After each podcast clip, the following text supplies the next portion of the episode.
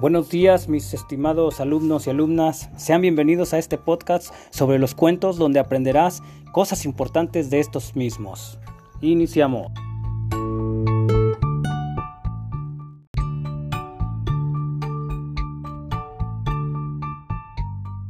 Debemos saber que las partes del cuento son el inicio, el desarrollo y el final tienes que considerar que es, que es que el inicio siempre comienza con érase una vez, había una vez, hace mucho tiempo, entre otras más. Y el desarrollo, el desarrollo corresponde a la trama del cuento.